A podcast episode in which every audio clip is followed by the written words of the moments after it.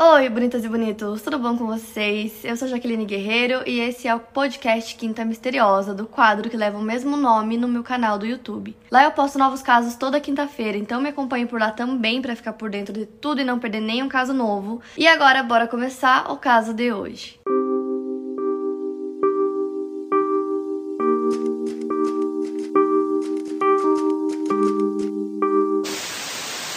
Hoje eu vou contar pra vocês o caso da Patrícia Stallings. Eu não consegui encontrar muita coisa sobre a vida dela. A maioria das informações, elas são mais ou menos um pouquinho antes do caso, e aí só na época que aconteceu o caso mesmo. O que eu encontrei foi que ela estava trabalhando em uma loja de conveniência, e nessa loja ela conheceu o David Stallings. Ele costumava ir na loja o tempo todo, e ela achava ele um homem maravilhoso, então eles começaram a conversar, começaram a se conhecer e depois eles começaram a namorar, isso foi em 1986. Eles se casaram em 1988. O primeiro filho do casal nasceu em abril de 1989, um menino chamado Ryan. A vida parecia perfeita e completa para a família Stallings. Eles tinham acabado de se mudar de St. Louis para uma linda casinha branca com vista para o lago Wauanoka, que é um lindo lago particular cercado por várias casas, e esse local não fica muito distante de St. Louis. A Patrícia lembra dessa época com muito carinho, ela descreve como a melhor época da sua vida. Ela disse entre aspas: O Ryan tinha o meu cabelo e o rosto do David. Ele tinha covinhas enormes e grandes olhos azuis.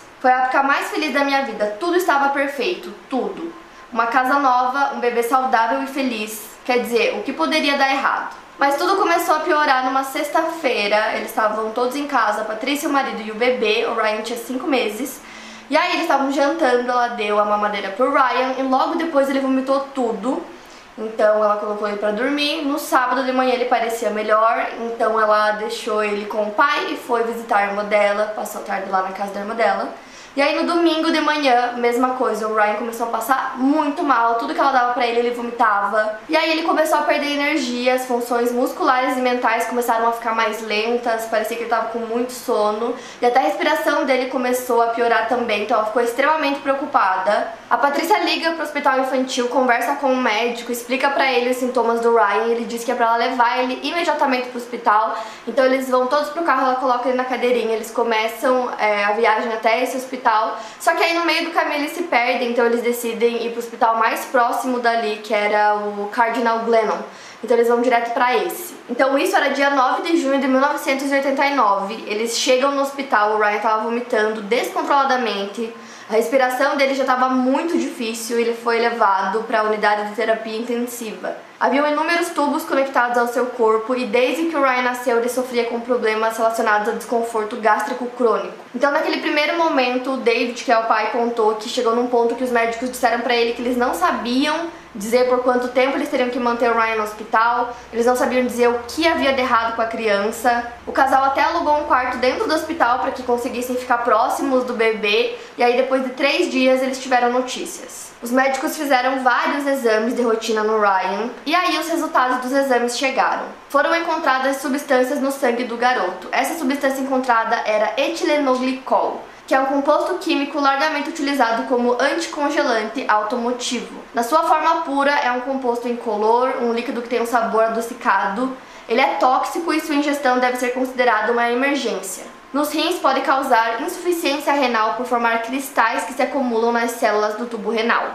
No cérebro provoca fala arrastada, falta de coordenação de movimentos musculares voluntários e equilíbrio. Além da alteração do estado mental, o indivíduo parece estar bêbado e pode causar apoplexia, que é a falta de irrigação sanguínea nas células do cérebro, causando a morte. Ou seja, essa substância encontrada no sangue do Ryan, que é o etilenoglicol, é encontrada em anticongelantes de radiadores e até acetona, por exemplo. E aí os médicos começaram a suspeitar que o bebê havia sido envenenado com essa substância, então eles chamaram a Patrícia e o David para conversar e começaram a fazer várias perguntas para os dois sobre essa substância e se seria possível encontrar alguma coisa na casa deles que tivesse essa substância. Então a Patrícia falou que sim, que tinha acetona na casa, ela usava para tirar o esmalte, né, uma coisa extremamente comum. Fora que o David estava remontando o radiador do carro dele, então ele disse que ele também tinha um galão com um pouco de anticongelante em casa, que tem também essa substância.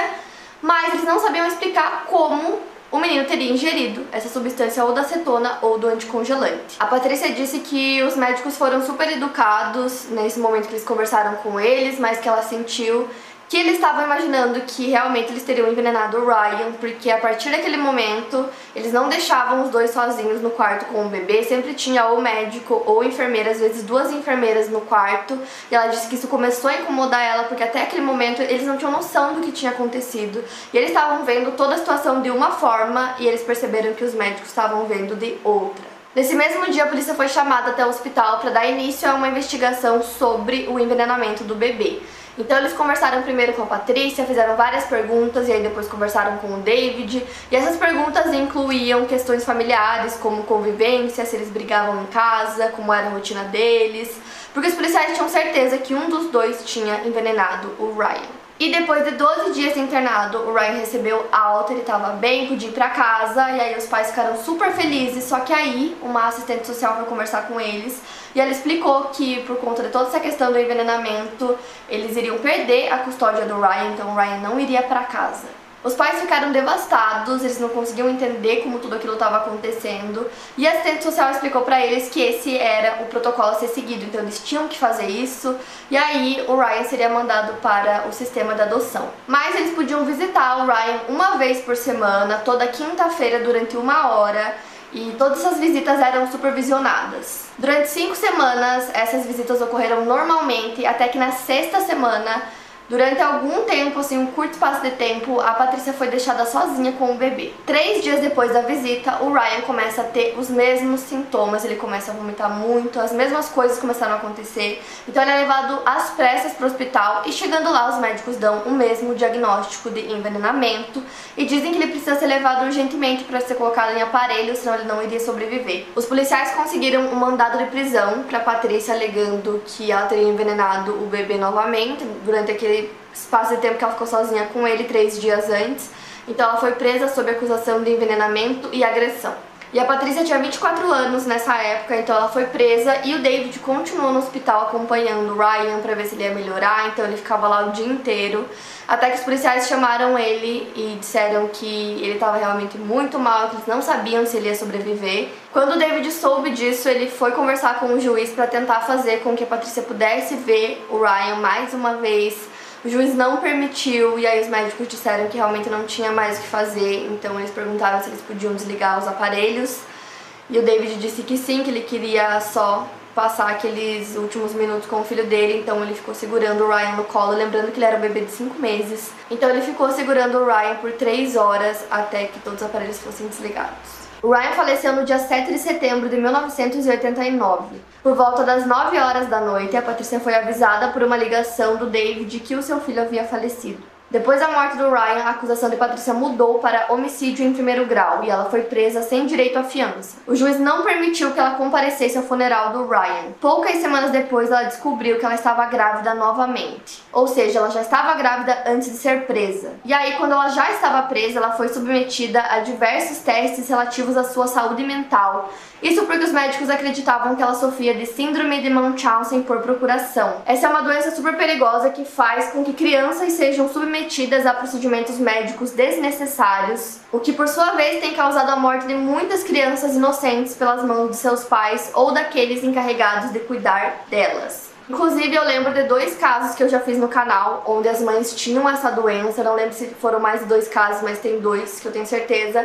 Um deles é super famoso, que é o caso de Jean Gypsy, onde a mãe dela tinha essa doença, então ela ficava criando inúmeras doenças que a filha não tinha, para que as pessoas tivessem dó, tivessem pena, ajudassem ela. E muitas vezes as mães fazem isso, quem tem essa doença, pais também é para chamar atenção, para conseguir, tipo assim, atenção das pessoas ao seu redor. Tem outro caso que eu fiz também, que a mãe era a mesma coisa, ela só queria atenção, então ela escrevia no blog sobre. Eu vou deixar esses dois vídeos aqui em cima para vocês assistirem e relembrarem. Então, nesse caso, eles achavam que a Patrícia também tinha essa doença e que ela tinha envenenado o filho dela duas vezes. O segundo filho do casal nasceu no dia 27 de fevereiro de 1990, enquanto a Patrícia ainda aguardava pelo seu julgamento, e ela deu o nome ao bebê de David Jr. E o David, pai, não foi considerado suspeito, né, em toda essa questão do envenenamento, apenas a Patrícia foi. E mesmo assim, eles não deixaram que ele ficasse com a guarda do filho, então a criança ficou como responsabilidade do Estado e foi mandado para adoção. Com apenas duas semanas de vida, o bebê David Jr. começou a ter os mesmos sintomas que o seu irmão mais velho, Ryan. O bebê foi levado ao hospital da criança em St. Louis e lá os médicos fizeram inúmeros testes até que eles descobriram e o diagnosticaram com uma doença genética rara chamada acidemia metilmalônica, mais conhecida como MMA. Essa doença é uma anomalia congênita, ou seja, todas as alterações estruturais ou funcionais acontecem antes do nascimento do bebê e afeta o metabolismo de vitamina B12 o que afeta a decomposição de algumas proteínas e gorduras, resultando em um acúmulo de ácido metilmalônico no sangue do indivíduo. Esse ácido é um subproduto das reações afetadas por essa deficiência do metabolismo da B12. A forma mais comum dessa doença genética rara é em crianças que nascem sem sintomas, mas logo começam a apresentá-los são eles letargia, vômitos e, consequentemente, a desidratação. Há também um aumento do tamanho do fígado, diminuição da força muscular, o que resulta em moleza e flacidez, alteração do estado mental, que pode causar má coordenação dos movimentos dos membros, que são praticamente os mesmos sintomas que o Ryan apresentava. E como a doença causa dificuldade na metabolização de proteínas, ao ingerir o leite, o bebê geralmente vomita porque ele não consegue digerir os componentes daquele alimento. Os produtos resultantes das reações que o organismo produz nessa doença são similares ao etilenoglicol que é encontrado nos anticongelantes. O Stephen Kaderbaum, que é um médico especialista em MMA, diz que o diagnóstico da doença pode ser confundido com envenenamento. Segundo ele, muitos médicos nunca nem viram um caso dessa doença por se tratar de um distúrbio raro, e os que viram muito provavelmente não sabiam que o paciente era portador dessa doença rara. Quando isso aconteceu, eles soltaram a Patrícia por um tempo, enquanto eles estavam fazendo essa reavaliação médica, mas como eles ainda não tinham, tipo, resultado, não tinham certeza, eles não deixaram que ela fosse visitar o filho dela, o David Jr. A polícia do condado de Jefferson continuou com a investigação até que chegou no dia do julgamento da Patrícia. O argumento dos promotores era de que o Ryan não tinha morrido de MMA, então eles levaram quatro testemunhas que eram especialistas para falar sobre o assunto e para dizer que eles estavam certos. Para vocês terem terem uma noção, a polícia nunca aceitou a possibilidade de que o Ryan realmente tivesse essa doença. Então, para eles, isso não era uma possibilidade. Eles nunca deixaram a Patrícia usar isso, porque no caso, o filho mais novo dela, é, o David Jr., foi comprovado que ele tinha MMA, mas eles não tinham conseguido comprovar ainda que o Ryan também tinha, então era como se fosse uma teoria deles usar isso a favor dela, dizendo que provavelmente o Ryan também tinha, e isso provaria que ela na verdade nunca teria envenenado o seu filho. Só que aí o juiz não deixou que eles usassem essa teoria porque não era comprovado, então ninguém nem sabia que o filho mais novo dela tinha essa condição, isso não foi nem citado no tribunal. O advogado dela não podia usar isso como evidência e aí ele não levou nenhum especialista, não levou ninguém que pudesse reforçar isso para eles no tribunal e aí o juiz acabou acatando que os promotores estavam falando mesmo de que é, isso não seria usado e que, embora tivesse comprovado que o David Jr. tinha essa condição, eles iam descartar totalmente isso durante o julgamento dela. O George McRoy, que foi um dos advogados da promotoria, afirmou que eles não acreditavam que a doença do David poderia ser um fator relevante na investigação que isso talvez levasse o júri a tomar sua decisão baseada em algo que não era relevante para o caso. Os promotores focaram em falar sobre o dia 31 de agosto de 1989, que foi o dia em que a sexta visita ao Ryan aconteceu, que foi a que eu já contei para vocês. O marido da Patrícia afirmou que naquele dia, na sexta visita, os seus pais iriam visitar o Ryan pela primeira vez então eles estavam lá todos juntos, os pais dele ficaram 20 minutos lá, e aí eles decidiram ir embora porque eles queriam deixar que o David e a Patrícia ficassem com o bebê, que eles curtissem o momento em família. Então o David foi acompanhar os pais até a porta e ele disse que esse foi o momento em que os promotores estavam dizendo que a Patrícia teria envenenado o Ryan novamente. Segundo o David, não foi nem 45 segundos até ele levar os pais à porta e voltar, então para ele não fazer sentido, não daria nem tempo. Já o promotor disse que na verdade ela não ficou 45 segundos sozinha com o bebê, ele disse que foi entre 3 a 8 minutos e que durante esse tempo o bebê estava com fome e ela pegou a mamadeira e deu para o Ryan. Segundo o promotor, as mamadeiras foram levadas para fazer testes e aí uma delas apresentou traços de etilenglicol, que é essa substância, segundo ele, foi exatamente a mamadeira que foi usada naquele dia. Mas tem uma questão muito importante, que é o fato de que eles não estavam com a guarda da criança, então todas as coisinhas dele eram dos pais adotivos. Então quem tinha preparado aquela mamadeira tinha sido a mãe adotiva mesmo assim, eles disseram que eles acreditavam que naquele período que ela ficou sozinha, ela abriu a mamadeira e colocou ou a substância pura ou o anticongelante dentro. E isso era o que os promotores estavam falando, mas o David disse que foram 45 segundos e quando ele voltou para a sala onde a Patrícia estava com o bebê, nesse momento o bebê começou a chorar porque estava com fome. Segundo o David, não foi ela que deu a mamadeira, foi ele que estava fechada a mamadeira dentro da bolsa, ele que abriu a bolsa, tirou a mamadeira e deu para o filho. Então ele disse que tudo aquilo que eles estavam falando eram especulações que não tinha acontecido daquela maneira. Fora que ele também disse que ele não percebeu nenhum cheiro ou alteração na cor do líquido na mamadeira, então para ele nada daquilo que eles estavam falando era verdade. E aí o advogado da Patrícia disse também que os sintomas só voltaram a aparecer no Ryan três dias depois da visita. Na verdade foram três dias e meio, que daria mais ou menos 80 horas. E aí um especialista disse que se realmente ela tivesse colocado a substância ou o veneno dentro da mamadeira para criança, ele começaria a passar mal muito antes do que 80 horas. Então realmente parecia que essas informações não estavam batendo. Só que aí o promotor disse que depois da visita, o Ryan foi levado de volta para casa casa dos pais adotivos e que no dia seguinte ele foi levado para outra casa que eles chamam de pausa de casa, o que consiste basicamente em levar a criança para passar o final de semana na casa de pais adotivos diferentes. Ele diz que esses outros pais adotivos, por não saberem como o garoto era, puderam deixar passar alguns sintomas que ele pode ter apresentado em um primeiro momento. Então, no dia 31 de janeiro de 1991, após 10 horas de deliberação, eles condenaram Patrícia por assassinato e agressão em primeiro grau. No dia 4 de março de 1991, Patrícia recebeu sua sentença: prisão perpétua sem a possibilidade de liberdade condicional. Para vocês terem uma noção, durante o primeiro ano de vida do David, que é o filho mais novo, a Patrícia viu ele apenas três vezes. As duas primeiras foram logo após o nascimento e a terceira ocorreu quando ele tinha apenas uma semana de vida. As três visitas duraram cerca de uma hora cada. Já o David, que é o pai, conseguia visitar o filho uma vez por semana. Enquanto isso, o programa Solve Mysteries, que eu já citei aqui inúmeras vezes, eles estavam produzindo um episódio sobre o caso da Patrícia e esse episódio foi ao ar em maio daquele ano e no mesmo dia eles receberam muitas ligações de médicos especializados na doença MMA e também pessoas que queriam ajudar a Patrícia porque eles acreditavam que ela era inocente e queriam ajudar ela a ser libertada. E por um acaso do destino, um médico chamado William Slay estava assistindo o episódio naquele dia. Ele era professor, presidente do departamento de bioquímica da St. Louis University, conceituado geneticista e pediatra. Ele suspeitava que o Ryan pudesse ter MMA, então ele pediu ao Dr. James Shoemaker, o diretor do laboratório de análise metabólica da universidade, que testasse amostras congeladas do soro sanguíneo do Ryan.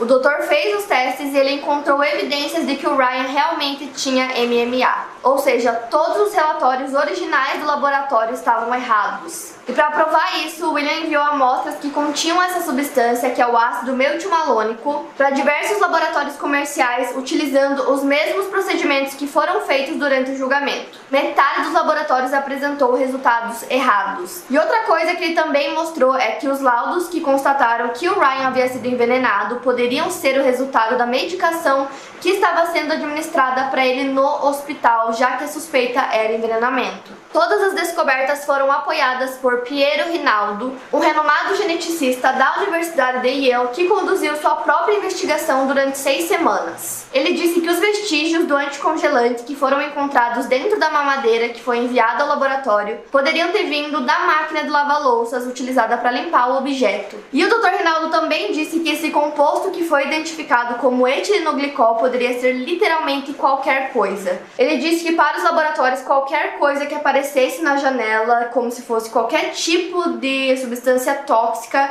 seria rotulada como etilenoglicol nesse caso. O Rinaldo criticou fortemente os testes originais realizados no soro sanguíneo do Ryan. Ele disse entre aspas: A qualidade dos testes era altamente inaceitável, fiquei espantado. Não podia acreditar que alguém deixaria isso passar por um processo criminal sem contestação. Inclusive, nos seus testes, ele conseguiu comprovar que não tinha nenhum traço de etilenglicol na mamadeira. Como eu disse para vocês, o composto que foi identificado poderia ser qualquer coisa vindo de qualquer produto de limpeza ou da própria lava-louças, mas não era etilenglicol. Só que a informação que deixou todo mundo mais chocado foi o fato de que o tratamento que deram pro Ryan no Hospital Cardinal Glennon era impróprio para uma criança com MMA. Haviam cristais de oxalato de cálcio no cérebro do Ryan. E a causa deles foi apontada como sendo resultado de um gotejamento de etanol que foi utilizado para tratar o envenenamento, que segundo o médico seria né, o diagnóstico do Ryan. Segundo o Dr. Rinaldo, como a equipe do hospital acreditava que o Ryan tinha sido envenenado,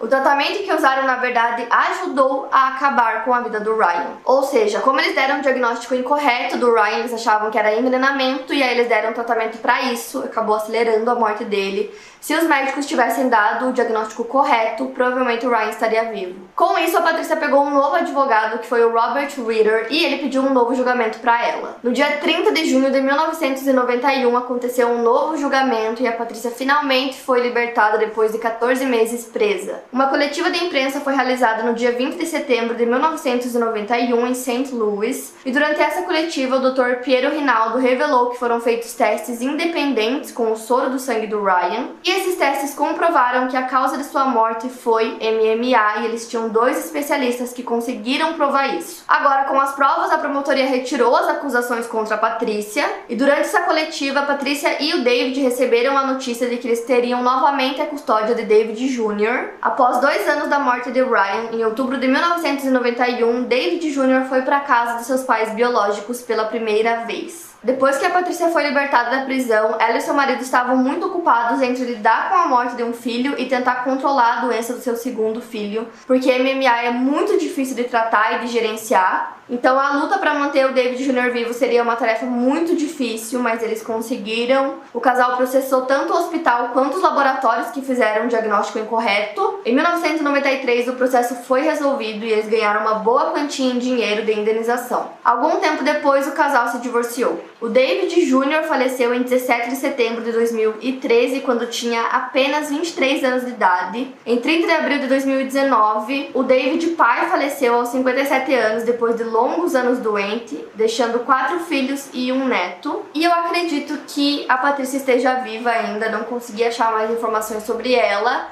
Mas o que é muito doido nesse caso, vocês me mandaram muito esse caso, pediram muito para que eu trouxesse aqui pro canal. Pra mim, o mais doido é o fato de que se ela não estivesse grávida, ela já estava grávida, né, quando ela foi presa. Então, se ela não estivesse grávida, não tivesse aquele segundo filho com a mesma condição rara, ela provavelmente passaria o resto da vida na prisão. Então, é, é muito doido pensar nisso, que né, o filho dela que basicamente salvou ela. Gente, muita chuva hoje, desculpem o barulho, mas eu trouxe pra vocês na Semana Misteriosa o caso do Chris Laverett, que também envolve toda essa questão da investigação, às vezes é uma coisinha assim que eles conseguem provar. E por isso que eu sempre digo pra vocês que eu acho que muitos casos que estão sem solução vão acabar sendo solucionados com a ciência, com especialistas. Para mais casos, siga o meu podcast. Lembrando que os casos novos saem primeiro lá no meu canal do YouTube. Obrigada por ouvir e até o próximo caso.